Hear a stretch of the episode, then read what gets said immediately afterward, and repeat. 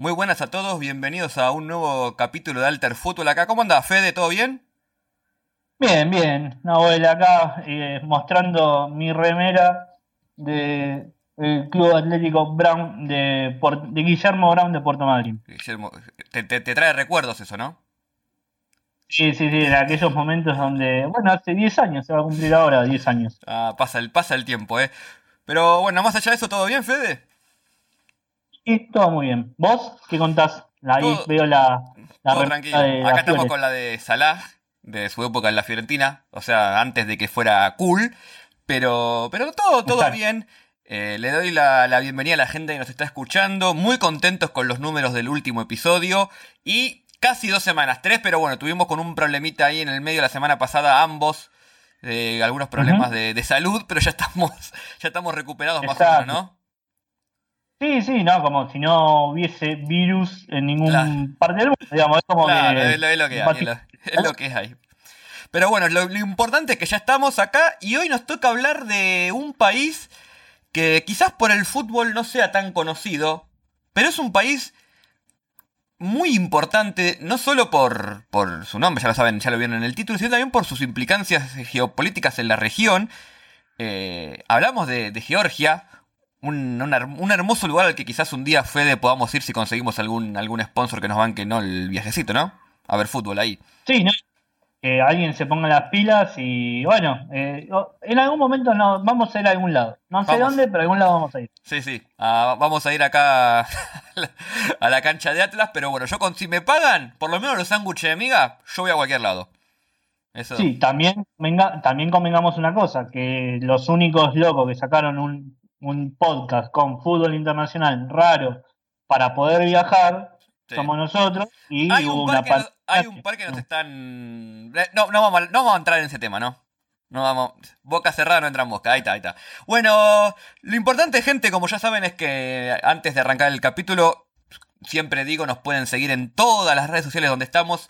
Twitter, eh, Instagram, YouTube, eh, arroba alterfutbol, estamos en todos lados. Twitch, que seguimos con las transmisiones ahí con, con Yenso, que bueno, Yenso está totalmente drogado, que se vio 120 partidos de la fecha FIFA eh, también en su, Twitter, así que estamos con todo. Bueno, y a mí Nahuel ZN y Fede FG Lamas en Twitter. Ya he hecho los anuncios parroquiales. Vamos a empezar a hablar de, de Georgia. ¿Y vos qué sabes de Georgia, Fede? A ver, es un país europeo con una. sí, bien. Con una bandera eh, bastante llamativa. Bastante llamativa. Que tiene unos colores que a mí me gustan, pero además eh, está. Bueno, es un, ex país de la Unión, una ex república de la Unión Soviética. Sí, sí. Y que hay algunas cosas que me llamaron la atención al, revisar, el, capítulo me, llamó la atención, más que nada la parte política me llamó la atención. Y de eso vas a, vas a estar hablando ahora en un ratito. Eh, quizás el fútbol sea lo que no tanto destaca Georgia hoy en día. De hecho, empezamos a hablar un poco con Fede de hacer el capítulo de Georgia cuando le ganó por 40 minutos a España eh, en esta última fecha FIFA. Después España se lo dio vuelta. Pero nos interesaba empezar a hablar porque es un país que por lo menos yo tengo recuerdos desde muy chico de, escuchar hablar del Dinamo Tbilisi, que es el equipo del que yo voy a hablar, que es como el más importante, como un equipo fuerte en, una época. Y, y hoy nada que ver con lo que es hoy en día el fútbol. Entonces, bueno, indagar un poco en el pasado y también en el presente para ver qué es lo que pasó y cómo está hoy el fútbol en, Georgia, ¿no? Eh, quizás lo por donde voy a arrancar, si te parece, Fede, con, el, con nuestros amigos del Dinamo, ¿no? Sí, arranquemos directamente con Dinamo como un montón de clubes de la Unión Soviética. Exactamente, porque bueno, la, situación es así.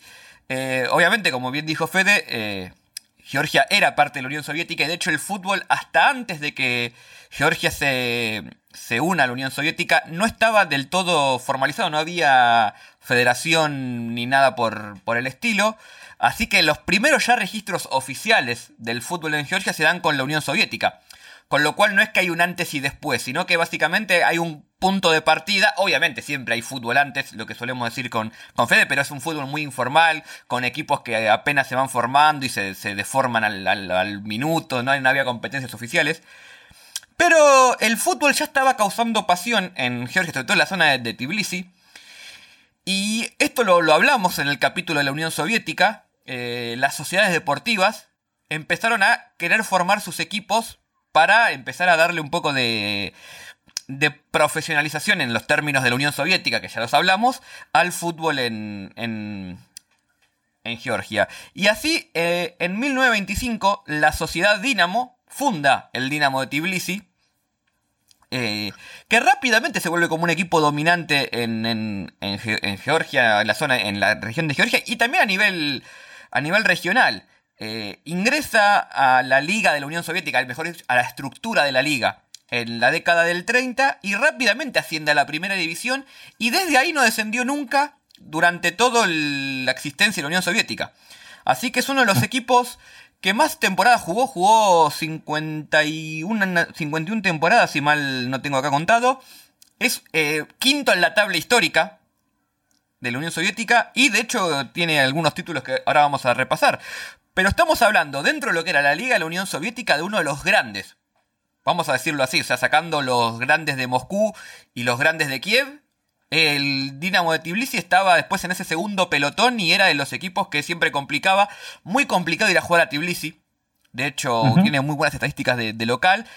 Y los registros, sobre todo en la era dorada que va entre el 60 y fines de la década del 70, comienzo de la década del 80, se hablaba de que por partido había entre 50.000 y 80.000 espectadores en cancha, solo para ver al Dinamo. Y de alguna manera, esto que vamos a ver, que voy a desmenuzar ahora, donde hablo un poco de cómo fueron estas generaciones doradas, fue lo que, en ausencia de una selección nacional de Georgia, porque estaba como parte de la Unión Soviética, se convirtió como en el símbolo de, de, Georgia, de la, de la, nación o del pueblo de, Georgia. Sí, eh, vos recién decías algo que es verdad, que eh, como participaba en la Unión Soviética, muchos jugadores que a nosotros nos llaman la atención fueron tapados incluso. ¿Te acordás? Hace poco también hablamos de las historias que estaban detrás de eh, la Unión Soviética, incluso no me acuerdo si fue en ese capítulo o en otro, pero, por ejemplo, eh, todos nos acordamos de la araña negra de Lev Yashin, ¿no? ¿Estamos de acuerdo? Ahora, ¿qué pasa? El fútbol georgiano también tuvo al arquero suplente. El arquero suplente de Yashin, que jugó varios torneos, varios mundiales, eh, se llamó, lo tengo acá, Ansor Kabasashvili. Ahora. perdón, eh, aclaramos a la gente, hoy va a ser el capítulo El terror del pollo viñolo. Así que téngannos paciencia con los nombres y los apellidos. Bueno, eh, lo, que decíamos, lo que decíamos es el arquero suplente Leled Yashin, que además de todo fue un gran arquero, porque pocos goles le cometieron, jugó mundiales, lo que pasa es que tenía al, quizás ah. la figura más grande de la historia de, la Unión Soviética, pero tuvo un, buen, un buen pasar, lo mismo que decías vos, también en el Dinamo, también jugando en Georgia, y después, obviamente, chupado por un equipo más grande de los grandes de Moscú. Bueno, eso lo hablamos, y es un dato interesante eso que vos remarcas, Fede, porque una de las críticas que solía hacer de los de las regiones no tan centrales de la Unión Soviética en cuanto a fútbol era que los grandes de Moscú entre chupaban los jugadores. O sea, obviamente los, ofrecían mejores condiciones laborales, los obligaban en muchos casos a venir, a irse a los clubes. Con lo cual era una forma de debilitar esos clubes para y en detrimento de estos clubes crecían los, los típicos, el Dinamo de Moscú, el Spartak de Moscú, el Dinamo de Kiev, bueno, lo que es interesante con el Dinamo de Tbilisi es que eso pasó, pero no tanto. Fue, es un equipo que dentro de esta. ¿Cómo decirlo? Dentro de esta sangría de jugadores que sufrían los otros equipos, perdía, obviamente, eh, jugadores, pero no al nivel y a la frecuencia con la que otros equipos perdían, con lo cual les permitía mantener planteles que hacían la diferencia. Y creo que parte de su, de su éxito durante la, durante la Unión Soviética tiene que ver con esto, con que podía mantener a sus mejores jugadores por más tiempo eh, de, lo que otros equipos podían hacerlo. Con, la, con el agregado de que la verdad producían muy buenos jugadores. Produce todavía, quizás, porque si hoy uno ve dónde está jugando los jugadores del seleccionado de Georgia, están en ligas importantes, o tenés, eh, bueno, mucho en Rusia, pero también tenés jugando en España. Eh, está esta nueva gran promesa que es Bicho. Perdón, eh, Bicho. Kvicha Barachelia, que fue el que le hizo el gol a España 20 añitos para la promesa del Rubín Kazán, que dicen ya lo quiere el Sevilla. Eh, de que después va a hablar un poco Fede. O sea, Georgia tiene tradición futbolera y tiene tradición de formar buenos jugadores. Eh, al punto tal de que la primera, el primer gran equipo que fue el de la década del 60, que ganó el. Eh, la, ganó su liga en 1964, lo llamaban eh, los sudamericanos de Europa del Este, por el nivel y la técnica que mostraba ese equipo. Era un equipo muy, muy vistoso de jugar, muy técnico y muy aguerrido también, que es quizás lo que más nos, nos nos recuerda si uno habla de Georgia, obviamente es un país que más allá del fútbol se especializa mucho en lo que es lucha, eh, levantamiento de pesas también, todo lo que sea físico, bueno.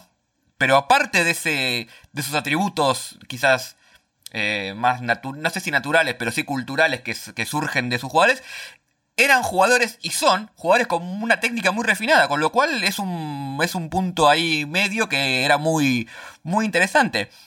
Pero la mejor generación quizás que vio el Dinamo Tbilisi es la de fines de 70, comienzo del 80.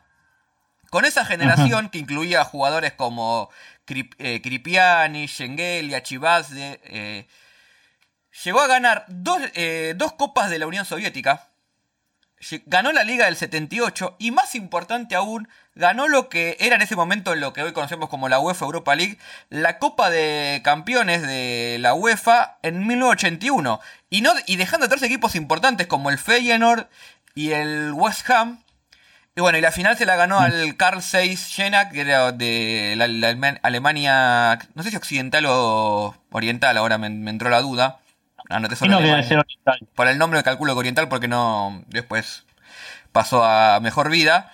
Eh, pues estamos hablando de un club que. con muchos éxitos en la Unión Soviética y que incluso, esto es lo que decía antes, sigue siendo hoy todavía este equipo, el de la década del 70, fines del 70, comienzo del 80, el gran equipo de Georgia, no del Dinamo. Es como, hablemos del fútbol en Georgia y te van a decir, sí, el Dinamo del, de fines del 70.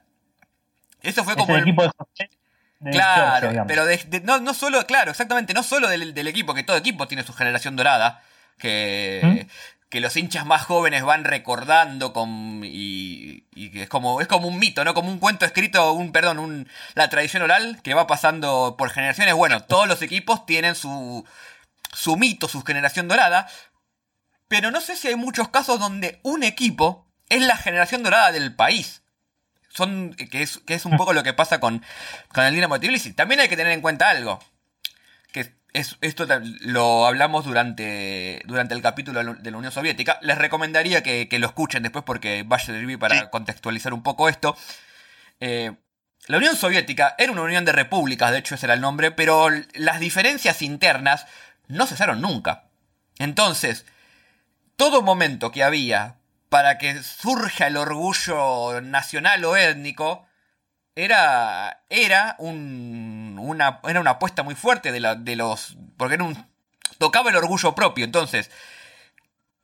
Este, el, ¿Por qué el Dinamo de Tbilisi se convierte en el equipo de Georgia? No, no solo por, por sus éxitos, sino porque al no tener selección, Georgia, porque no, no podía tenerlo, porque era parte de la Unión Soviética, era ese el, el icono que tenían de, para eh, diferenciarse del resto de, los, de las naciones soviéticas o de, las repúblicas, mejor dicho, y, y puso a Georgia en el mapa. De hecho, eh, un, detallecito que, es divertido, hay muchas quejas entre los periodistas de aquella época o, los historiadores del Dinamo, más que nada del Dinamo Tbilisi, porque, claro, cuando, por ejemplo, el Dinamo Tbilisi gana la, UEFA, los periódicos occidentales alababan el fútbol ruso. No, amigo, nada que ver. Está bien que somos la Unión Soviética, pero. Claro, entonces había mucho enojo porque, como que. No, lo, ganamos nosotros, los georgianos, no Rusia. Mm. Rusia es una ración de la Unión Soviética, de una república de la Unión Soviética. Entonces estaba todo este, toda esta rencilla. Eh, de, de hecho, bueno, paréntesis aparte, las relaciones entre Georgia y Rusia son un tema muy interesante por si a quien le interese toda la política en esa región, porque obviamente donde está ubicado Georgia es una región de paso entre Oriente y Occidente y es muy importante, con lo cual, nada, a quien le interese le recomiendo indagar un poco más ahí, eh, porque hay mucho material interesante. Pero bueno, termina la Unión Soviética, cae la Unión Soviética y Georgia se independiza. Y, eh, el Dinamo de Tbilisi sigue siendo el, equipo dominante. De hecho, antes de pasar a la Unión Soviética, a, lo que es Georgia hoy, perdón, eh, solo cinco equipos eh, de Georgia jugaron la primera división de la Unión Soviética. Y nadie jugó más temporadas que el Dinamo de Tbilisi, jugó 51. Tenemos el Torpedo Kutaisi, que jugó 13, que sería como el clásico porque era el otro grande, pero con una diferencia muy, muy grande. El, Sparta, el Spartak de Tbilisi, que solamente jugó dos temporadas y, y no mucho más. Y después tenemos al Guria Lanchkuti y al Lokomotiv de Tbilisi, que jugaron una temporadita apenas. O sea que no es que, no es que había mucho para elegir. El fútbol de Georgia era el Dinamo Tbilisi y lo siguió siendo después de, después de la independencia. De hecho, el Dinamo de Tbilisi hasta hoy tiene 18 títulos y durante la década del 90 ganó todos los títulos. Ganó 10 títulos eh, consecutivos, o sea, deca campeón. No sé si existe eso en algún... Eh, no, no creo que A ver, debe existir alguna vez porque hay, una gran diferencia, pero sí lo que marca es este poderío histórico que, que, decís vos. Y también hay una cosa que me llama la atención con lo que, con lo que estaba diciendo es eh, fíjate que usaste otra vez los mismos nombres, como para tener en cuenta, y insisto, insisto con lo que dijo Nahuel recién, de si pueden, retrocedan y vayan al capítulo de la Unión Soviética. Lokomotiv, Dinamo, Spartak. Claro, eran, todas de, los, las sociedades deportivas. Exactamente. Exacto. Lo que, lo que dice, lo que dice Fede es así, pero bueno, de, de todas esas, el que terminó yendo más, más arriba, digamos, es el Dinamo, ¿no? Eh, durante el periodo del 2000 tuvo un, poco de declive, pero después en los últimos años retomó y volvió a ser el, gran, el, gran equipo de la, Unión Soviética. Después la liga de la de, perdón de Georgia. Después la liga de Georgia no tiene mucho mucha que, mucha competencia que ofrecerle. Hay algunos equipos nuevos que están intentando. Eh, el otro, aparte ya lo, nombré, el Torpedo Kutais, el otro importante es el, el Dila Gori, que vale decir, el Dila Gori es un equipo fundado durante la Unión Soviética eh, y es en honor a Stalin. Claro, Stalin nació en, en Gori, en Georgia, en Gori. Y Dila es un poema que él compuso, así que es un equipo homenaje a Stalin. Mira, mira ese detallecito. Pero en general la liga de Georgia hoy no es una, no es una gran liga. De hecho, sufrió lo que sufrieron todas las, todas las ligas eh, del post-sovietismo en general sin contar a Rusia y Ucrania, se cayeron por una cuestión económica, porque no hubo cómo equilibrar eh, la economía de, esos, de esas sociedades deportivas. Y también la ley Bosman, que facilitó la, transferencia de jugadores, de, la fuga de talento, digamos, ¿no? Con lo cual, eh, son ligas que, que, sufrieron mucho. La de Georgia sufrió muchísimo, al punto tal de que, por ejemplo, el Dinamo de Tbilisi nunca pudo, desde, desde su independencia, pasar a fase de grupo en Champions, que es como el gran objetivo que tiene, no solo por una cuestión de, de honor, sino por una cuestión económica, porque un equipo que llega a fase de grupo de Champions le cambia la economía por los próximos 5 o 6 años, en estos niveles que estamos hablando, ¿no? Eh, por la cantidad de dinero que te entra, por televisación, por pasar a fase de grupo. Con lo cual es el gran objetivo que, tienen y, y, y les cuesta un montón hablamos de uno de los grandes equipos de la, Unión Soviética, que era una de las ligas más fuertes de Europa en ese momento. Eh, y lo comparamos con lo que es hoy y no tiene, pero ni, eh, ni un ápice de, de, parecido. Con lo cual, eso explica también por qué hoy, si por ejemplo uno, antes del coronavirus, iba a la, a, a la cancha del Georgia en un partido del Dinamo Tbilisi, había apenas unas miles de personas, dos mil, tres mil personas. Están los ultras, como siempre, que siempre están los ultras, sobre todo en Europa del Este. Pero no había mucha gente. Y después escuchas los relatos y, te hablan de un estadio con 80.000 personas 20 o 30 años atrás. Y sí, ¿qué pasó en el medio? Y la debacle de Georgia, eh, no, solo no solo en lo político, que también es, es un tema que excede, y lo económico que excede al capítulo de hoy, pero lo, cómo eso se pasó lo futbolístico y esa baja del nivel eh, hace que hoy el club esté como en una especie de ser el más grande en su país, pero en un país donde ser el más grande no te, no te da mucho. Bueno, esto que esto que vos planteabas un poco sobre eh, las cuestiones económicas o incluso las dificultades que, atraviesan cada uno de estos, de estos equipos también se da en, obviamente, en que no clasifican a Champions, pero también se da en la cantidad de jugadores que pueden llegar a, incluso hasta, hasta comprar. No, no hay, no sé, lo estoy diciendo abuelo de, abuelo de pájaro básicamente, pero imagino que no hay tantas, eh, a ver, no hay personas, no hay tantos jugadores de Argentina sueldo, que hay mucho, hay mucho brasilero, pero brasilero de, de, tercer orden. Siempre, a ver, partamos una base, siempre hay brasileros en cualquier liga. Exacto. Aparecen en toda la liga. Pero lo que te marca la diferencia es en caso de, bueno, es un lugar donde hay argentinos que tienen algún lugar para caer, o uruguayos, o americanos que están pensando en dar un salto. No, la verdad que es georgiano, de repente algún uzbeco. Algún africano, sí, sí. Eh, mucho español porque bueno, el fútbol español se convirtió en los últimos tiempos en un exportador dentro de Europa de, fútbol. Pero vale decir también esto que, esto que marca Fede, y para, para afirmar en su punto, es una liga muy despareja la de Georgia en el sentido de que, por ejemplo, por lo que estuve investigando, el Dinamo de Tbilisi tiene sueldos alrededor entre 10.000 y 20.000 euros por mes para los jugadores. Mm. ¿Qué? Sí para mí sería un sueldazo. Dentro del fútbol no es nada. Pero los clubes más chicos de la primera edición, son 8 o 10 equipos, no son muchos, son, tienen sueldos de 1.000, 2.000 euros como mucho por mes. Eh, y tienen muchísimos problemas. Hay clubes que tienen 1.000, 2.000 euros por mes para los jugadores locales. A, veces, a veces con muchas dificultades para, para afrontar los pagos. Y clubes que a veces no tienen ni siquiera instalaciones de entrenamiento.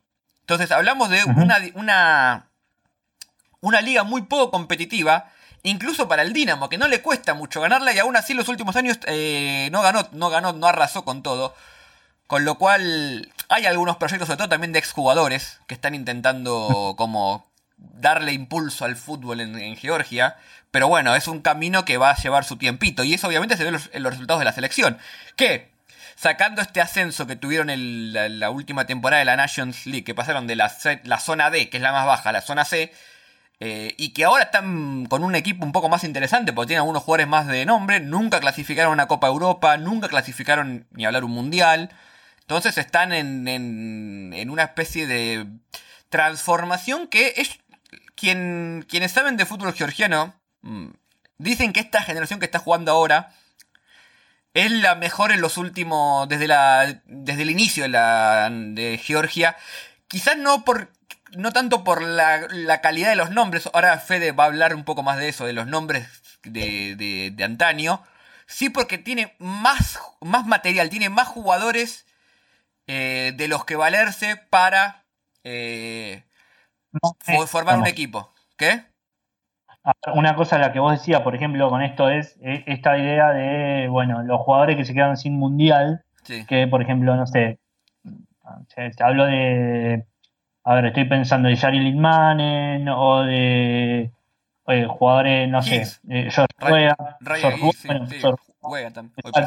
¿Por qué? Porque lo que, lo que tenemos ahora es esto de eh, jugadores medios que, bueno, pueden llegar a ser fuerzas si plantamos un 4-4-2. Claro, salimos, salimos rápido de contra y antes no, no estaba tan. Es verdad eso. Antes, antes pasaba que tenías un jugador que era estrella y que esa figura después era como el Salvador. Básicamente se podría decir, eh, siendo un poco exagerado, el eh, Maradona georgiano. exactamente.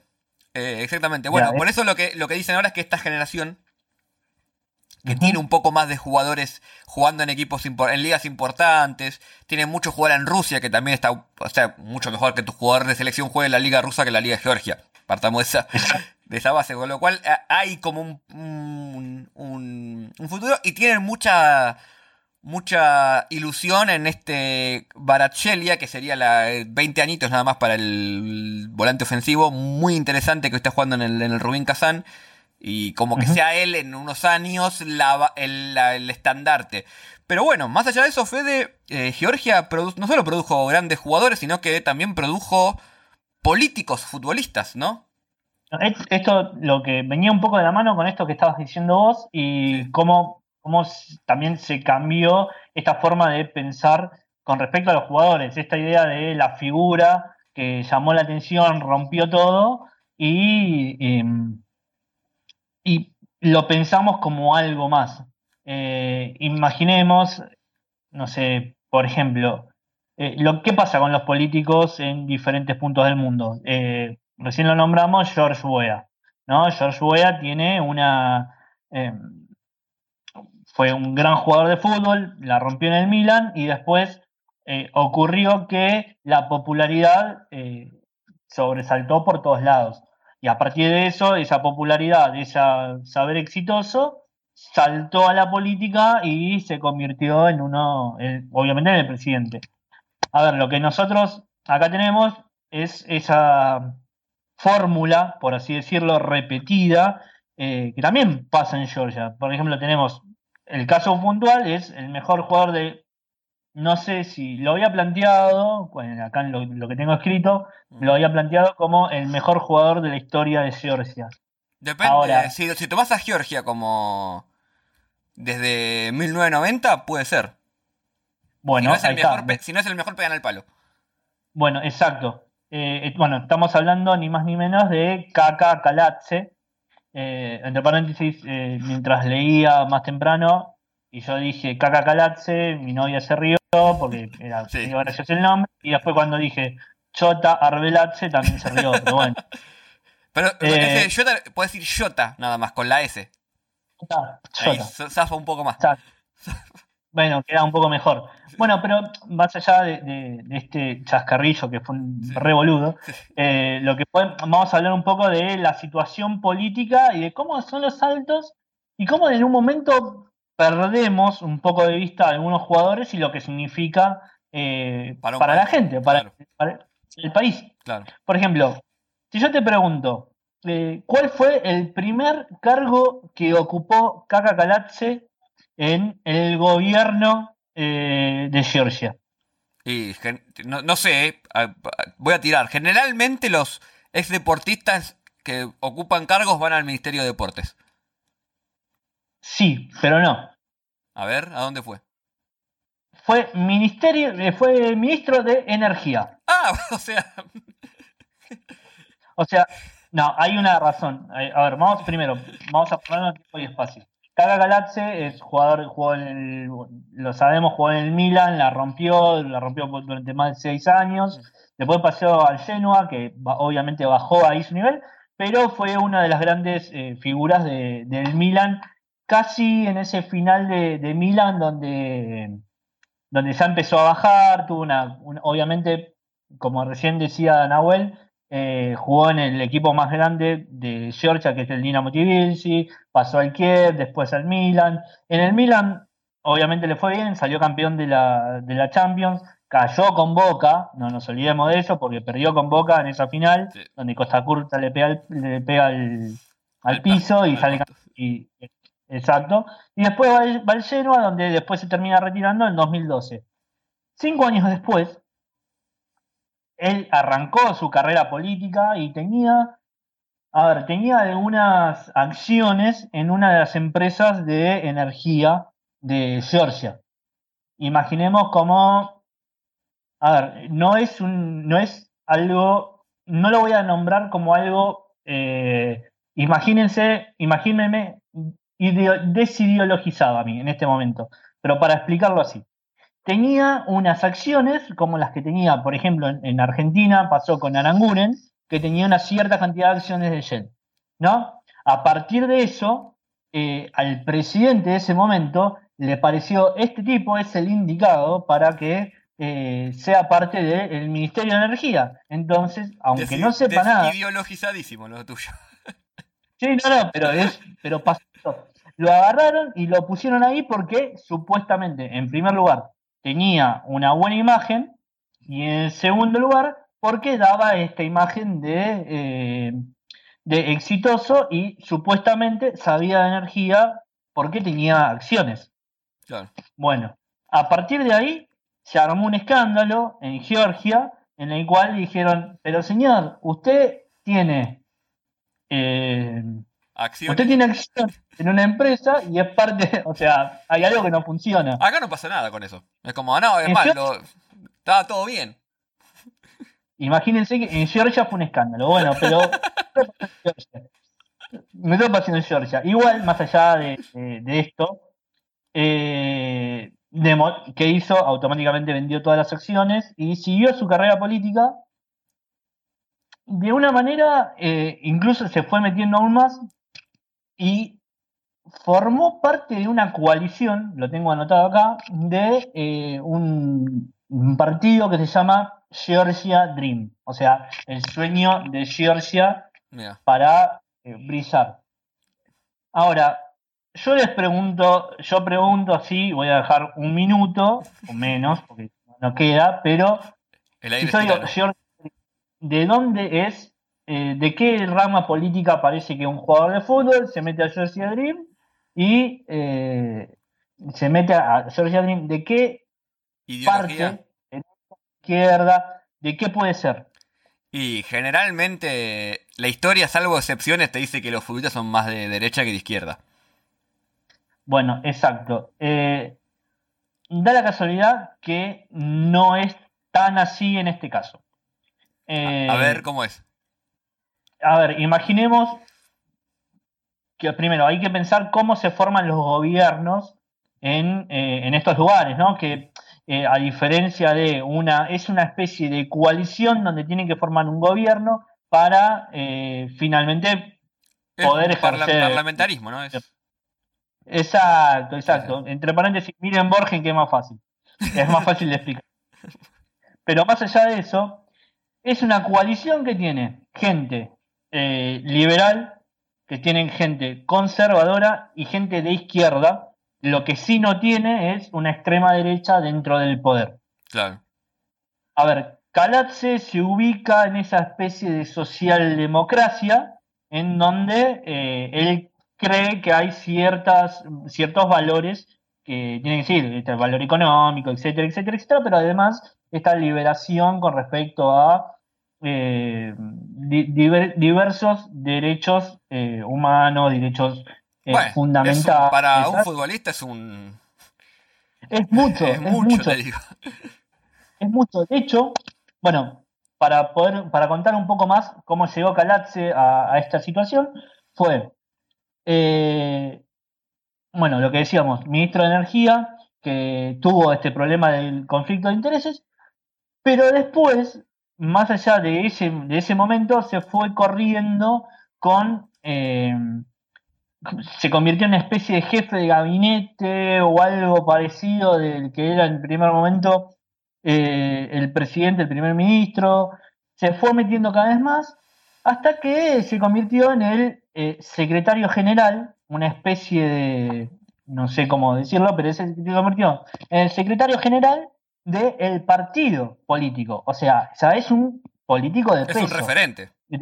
es un referente de peso en la política eh, de, Georgia. y aún más teniendo en cuenta que ese peso le permite, con, imaginemos que ahora hasta, hasta ahora tiene, nació en el 78, ¿qué tendrá? Eh, 43 años. Sí, más, o menos, 43.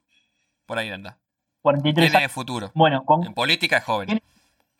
Tiene, mucho futuro político porque es el secretario general, aparte del partido que hoy por hoy está eh, comandando. Digamos, que es este, eh, el sueño georgiano, es el, es el nombre que entre paréntesis fue fundado por un archimegamillonario. Como siempre. Como suele ocurrir. Bueno, más allá de eso, eh, hay algo que es, que es muy destacable de Calapse, es, a ver, figura amo y señor en Tbilisi, ¿no? Sí. Eso, por, porque fue el jugador de fútbol que el mejor jugador de fútbol de la historia, eh, nació, nació en Tbilisi, cuando era parte de la Unión Soviética, esto también hay que decirlo, 40 años atrás, la Unión Soviética todavía sigue estando, entonces 78. Tiene Nació cuando nació, estaba el Dinamo Tbilisi en su época dorada en la Unión Soviética. Exacto. Entonces, vos ahí ya vas teniendo que, eh, que tiene una cierta eh, formación de lo que pasó. Claro. Tiene una cierta formación, incluso eh, es la ciudad más importante, así que es la capital, entonces automáticamente tiene mucho mayor poderío. Tan es así que fue elegido como el alcalde, como el mayor de Tbilisi, con algunas, eh, a ver, algunas políticas bastante llamativas y bastante, la verdad, que para, ¿Es hoy, hoy mismo es el alcalde del Tbilisi, el gobernador de la, de la capital, digamos? Sí, es el, sí, es el jefe, digamos, el jefe, de, gobierno. qué grande, qué grande nuestro amigo. Qué grande nuestro amigo. Lo bancamos, eh, bancamos. Bueno, pero hay un par de cosas que son llamativas con respecto a, su, forma de pensar. Por ejemplo, eh, un pensamiento bastante estricto, a diferencia de lo que pasa en diferentes, en diferentes ciudades de Georgia, con respecto a eh, la lucha contra el coronavirus, que fue bastante, bueno, con bastante restricciones, con uso de mascarillas, cosa que, ¿por qué nombro esto? Porque imaginemos que hoy por hoy en diferentes lugares de Europa eh, la extrema derecha es como que eh, ganó mucho, muchas posiciones y, a partir de eso también pensemos que los ultras de muchos equipos o los futbolistas suelen tener esa, esa posición principalmente en Europa. Sí, sí. Y más en, y más en esa zona, en Europa del Este. Sí, exacto. Bueno, una cosa que, llamó mucho la atención fue hace cuestión de un año, un jugador, no me acuerdo, no, me acuerdo bien el nombre ahora, que eh, también es georgiano, que en su Instagram apoyó al movimiento LGBT a nivel europeo en su, en su en el país donde está jugando. Es un, futbolista que eh, jugó en el, está jugando en el exterior y apoyó al movimiento LGBT. Se armó un futbolista se armó un revuelo tremendo. ¿Por qué? Por lo que decimos, todavía hay ciertas ideas de eh, homofobia o, algunas ideas de extrema derecha dentro de eh, el mismo Georgia, incluso, incluso también dentro de esta coalición de gobierno quizás no había una extrema derecha, pero había una derecha muy conservadora que se fue a partir de los problemas que eh, pasaron con, con, esta situación. Kaga lejos, muy lejos de, eh, no, de no hablar al respecto, dijo que eh, apoya al movimiento LGBT, que Tbilisi es un lugar donde cada uno puede hacer lo que quiera, básicamente no apoyó de manera taxativa, completamente desconstruida, como podemos imaginar acá, o que esto es lo otro, no, pero decir en Georgia que cada uno puede ser lo que quiera y que se van a respetar todas las libertades de elección de cualquier persona, es un montón. Es bastante, es bastante progresista para un... para un muy, muy progresista. Eh, aclaro ahí, el jugador es eh, Guram, Guram Kasia, que jugador de selección, como, como, decía, como decía Fede. 83 partidos en la selección, o sea, no es cualquiera el que dijo eso. También salió del Dinamo Tbilisi. Así que sí, es, es importante que. Es importante su pronunciamiento y es importante después que lo haya bancado el alcalde de la ciudad, que aparte es el. El, mejor jugador de la historia, claro, o uno de los mejores, sí, sí. Exacto, entonces vos ahí también tenés lo que significa para la región, ese para el país más que nada, ese, futbolista y ese futbolista ahora alcalde y que realmente se puede llegar a convertir en presidente porque es lo que eh, es lo que le va a dar básicamente. No sé, eh, te, pregunto y quizás te no, expresó expresó él su deseo en algún momento o todavía no no, todavía no. Lo que sí pasa, lo que todavía no, no, no hubo un. A ver, todavía no hubo eh, una expresión de quiero ser presidente. Lo que sí ocurre es que eh, nada, ya tiene como, fue el primer, el primer secretario, después fue el segundo secretario, después fue como una especie de jefe de gabinete, ahora le dan algo más de gestión y lo terminan llevando a, convertirse en alcalde. Eh, es parte de, es el secretario Se canta que, se decanta que en algún momento va a llegar. Incluso también fue importante en la en la conformación, de, fue una especie de armador de lo que fue el, partido que ahora está gobernando. Imagínate que el partido que hoy está gobernando además tiene un jugador de ajedrez y además el actual presidente de la Federación Georgiana, que lo tengo acá, que es Levan Koviashvili, que es diputado además y es del mismo partido, eh, también es muy allegado a Calatze. Entonces, es un plan bastante integral que tiene al fútbol como uno de los principales eh, como uno de los principales aliados políticos. Bueno, va a ser interesante ver si, sobre todo en los próximos años, pues generalmente cuando un futbolista llega al poder, hace que el Estado invierta más en el fútbol. Va, es, va a ser interesante ver cómo eso se traduce en Tbilisi, donde es la ciudad más, es la, aparte de la capital, es obviamente la ciudad está el, equipo más importante, a ver cómo eso se, se, trasluce para dónde, quizás el Dinamo Tbilisi de repente empieza a tener más plata de la que solía tener antes, eh, algún campo de entrenamiento o algún estadio que se, que, se, que se construye, va a ser interesante verlo. La verdad no sabía lo de su, su carrera política y está más que bueno, o sea, es un político, o sea, no es solo, no es solo el nombre, no es que aporta la aporta el, el, su pasado, sino que es con todas las letras alguien que hace política. Lo reivindicamos. No, no. Sí, eh, modificó un poco. Y después hay algo que es llamativo con esto que, decías vos, que eh, las, relaciones con Rusia, ¿no? O sea, el, el, ex primer ministro, que lo, voy a leer, obviamente, que es Boris Ivanishvili, también tiene algunos vínculos con Rusia, no tan alejados, de eh, no tan peleados, no es una, pelea a muerte, es bastante llamativa esta historia de, eh, a ver, de, como de, decirlo, de política exterior que tiene Georgia, que como sabemos saber, las ex uniones, las ex repúblicas soviéticas suelen tener algunas peleas con, con Rusia. En este caso no es tan alejado de guerra o de pelea eh, continua, digamos. Bueno, Georgia depende mucho de, Rusia en, muchas importaciones, sobre todo de energía, pero a su vez, Georgia es clave en, todas las, en toda la región porque, por ejemplo, hoy es la única, es el único camino que tiene Armenia para poder exportar, pues, pues está bloqueado por Turquía. Así que, eh, viste cómo es el, la geopolítica, es un, es un ajedrez a, a, varias bandas, no es un ajedrez multidimensional. Entonces hoy Georgia es importante en toda esa región. Bueno, siempre lo fue por, ser como una zona de paso.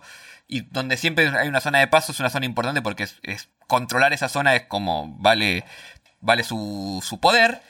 Pero sus, los intereses de muchas naciones están posados, por lo menos de, de costado, en, en Georgia. Y Georgia trata de aprovecharse de eso, pero también es, como decía Fede, es medio víctima de eso porque, no sé, por ejemplo, ahora eh, Turquía está presionando mucho a Georgia justamente para que no permita que Armenia pueda exportar, con lo cual tenés que elegir, bueno, ¿qué, qué, hacemos? ¿Para, ¿Para, para, dónde jugamos? Si se mete Rusia en el medio, que a veces se mete con un poco más de vehemencia, a veces con un poco menos, entonces es, es, muy complejo.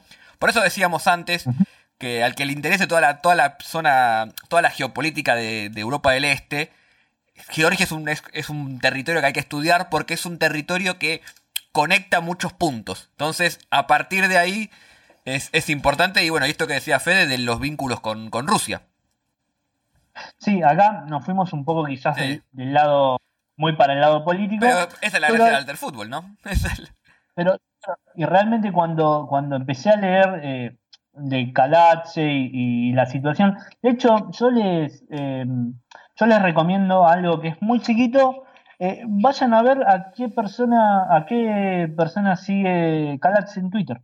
Van a ver que sigue a Obama, sigue a Biden, sigue a, no sé, de repente eh, también sigue a Merkel, o sea, imaginen que lejos de lo que nosotros pensamos, no digo que sea el Che Guevara, porque no va a ser el Che Guevara, no, pero, de repente... Es un socialdemócrata, digamos, europeo, que para Georgia es un montón. E, exacto, es bastante, bastante izquierda de lo que podría llegar a ser un, país tan duro como tan duro en cuanto al pensamiento eh, que, puede ser Georgia. me declaro en este momento fanático de Caca Calasde. La verdad, Fede, no, tenía toda esa información y es, es buenísimo porque. O sea, me encanta cuando los futbolistas se meten en política y no solo para aportar el nombre, tipo yo fui popular, entonces votame, sino que se meten y sobre todo si se meten en un, en un arco ideológico en el que yo estoy un poco más de acuerdo que de otros. Con lo cual, eh, la verdad, bancamos, bancamos esto. No, eh, em, entonces es, muy llamativo y también de repente lo que, lo que se puede ver y lo que a mí más me llama la atención es eh, un poco de decir, bueno, este tipo entró sabiendo esto y pudo construir una imagen política y realmente puede llegar a ser presidente sí, sí. en, un, par de años, tranquilamente. Exactamente, la, verdad es, una gran historia que no conocía y... A ver, y, para, empezar a cerrar el capítulo, es, esto lo tomo opinión mía, pero calculo que Fede también acuerda. Por. A ver, hoy hablamos un poco más de lo común de política, pero la, la gracia de todo esto es mostrar cómo todo está conectado. Cómo el fútbol es parte de la política. Y que incluso un futbolista, cuando usa su imagen para hacer política, que en todo momento lo está haciendo, porque eso, eso también es importante remarcarlo, aun cuando eligen no hacer uso de esa imagen, están haciendo una decisión política. Porque, o sea, si vos tenés un nivel de exposición y no, no elegís usarlo, por los motivos que sea, no está ni bien ni mal, pero estás eligiendo conscientemente y eso es una decisión política. Entonces, siempre el fútbol es político. Y siempre la política se nutre del fútbol. Lo interesante hoy, con esto que, que contó Fede, es ver cómo, cómo a partir de eso se formó un político, no un futbolista que hace política, sino un político con todas las letras. Eso, la verdad que, que está, está muy bueno y es una, es una muy linda historia. Sí, la verdad es un poco lo que decías vos y, y agrego algo más muy chiquito que no tiene nada que ver con, con en sí. Es un tema de cómo pasó también en otros países también de la región. Imaginemos que hace un tiempo atrás en Ucrania pasó con un boxeador que tenía su lugar y bueno, y en vez de... pero él no se formó políticamente, él se formó con la, con la ideología que tenía y a partir de eso se quedó y como fracasó porque básicamente no, no, le, no le dieron, no le dio la, no le dio nafta y lo que sí hay que hacer termina de formarse para terminar de, de llegar a donde uno tiene que llegar, ¿no? O sea, no Ruggeri, por más que lo quiera o me parezca un personaje gracioso, no le da para formarse políticamente, no le da para algo más, aunque es, probable que sea candidato a diputado. ¿Es probable? ¿Estás tirando la primicia? Es, muy probable. ¿Para qué partido? Me imagino. Mi ley. ¿Posta? Sí. Uy, era tan obvio. era tan obvio. Era tan obvio. Y bueno, con esta bombita de Fede no, nos vamos, ¿no? Con esta bombita. Sí, le saluda Oscar. Saludos. Así que bueno, eh, bueno, eh, críticas por esto último a FG Lamas en Twitter. Yo no tengo nada, yo no sabía nada, ¿eh? Ahí está Fede, ahí está. bueno, espero que hayan disfrutado este capítulo. La verdad que yo lo disfruté mucho porque conocimos eh, más allá del fútbol, un personaje nuevo más que interesante. Y la verdad que estoy, muy contento con cómo salió. Así que. Eh, la verdad, hoy, te, agradezco, Fede, porque no, no, conocía, no conocía nada de lo de Calasde y me sorprendió para bien. Eh, así que bueno, es, por eso lo, eso lo lindo de Alter Fútbol, no es conocer el otro costado del fútbol. ya saben lo de siempre, gente. Vamos a tratar de salir cada dos o tres semanas. estamos haciendo lo humanamente posible.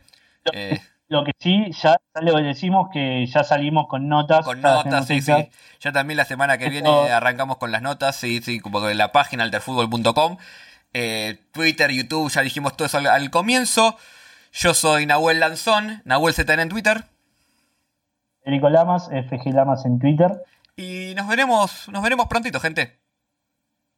Abrazo.